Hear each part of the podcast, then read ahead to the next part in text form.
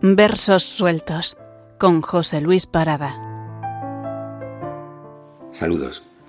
Hoy en Versos sueltos, Andrés Trapiello, con el poema Virgen del Camino. Estas noches de invierno hace frío en la casa. Los techos son muy altos y las paredes viejas, cierran mal los balcones, y la ventisca entra hasta la misma cama donde espero a que me venza el sueño, ya que el sueño me arrebate de golpe el libro de las manos, y así Sobresaltado, me despierto en medio de las sombras. Y es entonces cuando comienzo un rito, un viejo rito íntimo, igual todas las noches. Rezo un Ave María mentalmente. Durante muchos años esto me avergonzaba. ¿Qué buscas? me decía, en oración tan simple. Eres un hombre ya, no crees hace mucho que el destino del hombre obedezca a unas leyes divinas, ni que el orbe, engastado de estrellas en las ruedas del sol y de la luna, sea la maquinaria de un reloj al que un ser bondadoso da cuerda cada noche en su vasto castillo, esa vieja mansión que Nietzsche llamó nada y Bergson llamó tiempo. Es tarde para ti, me digo. Déjale esa oración a otros, a tus hijos tal vez, ignorantes aún de lo que sean las palabras antiguas del arcángel que anunciaron el verbo, y su silencio en misterioso griego, según cuenta San Lucas. No pienses otra cosa. Estás cansado. Es bastante de un día conocer su final y conocerlo en paz. Deja, pues, de rezar.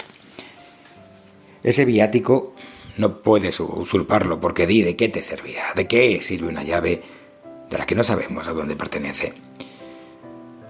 Son razones que habré dicho mil veces, pero al llegar la noche, me acuerdo de otras noches y el frío de mis pies entre las sábanas es un frío de infancia, de internado, cuando oía a mi lado el dulce respirar en otras camas y en el cristal la escarcha.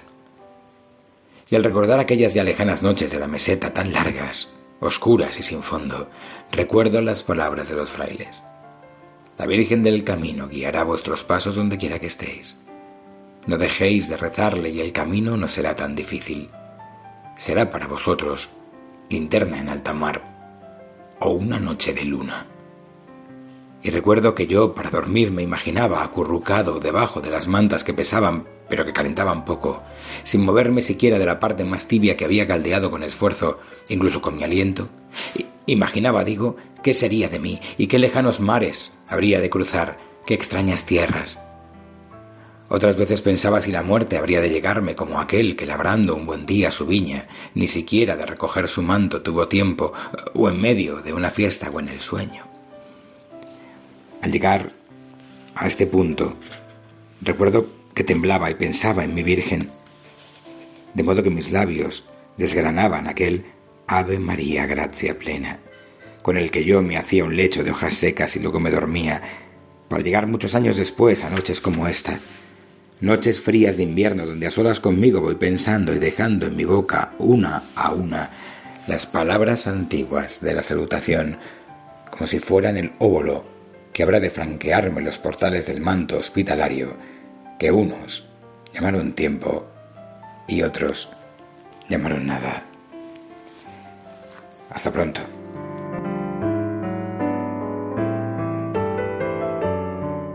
Versos sueltos con José Luis Parada.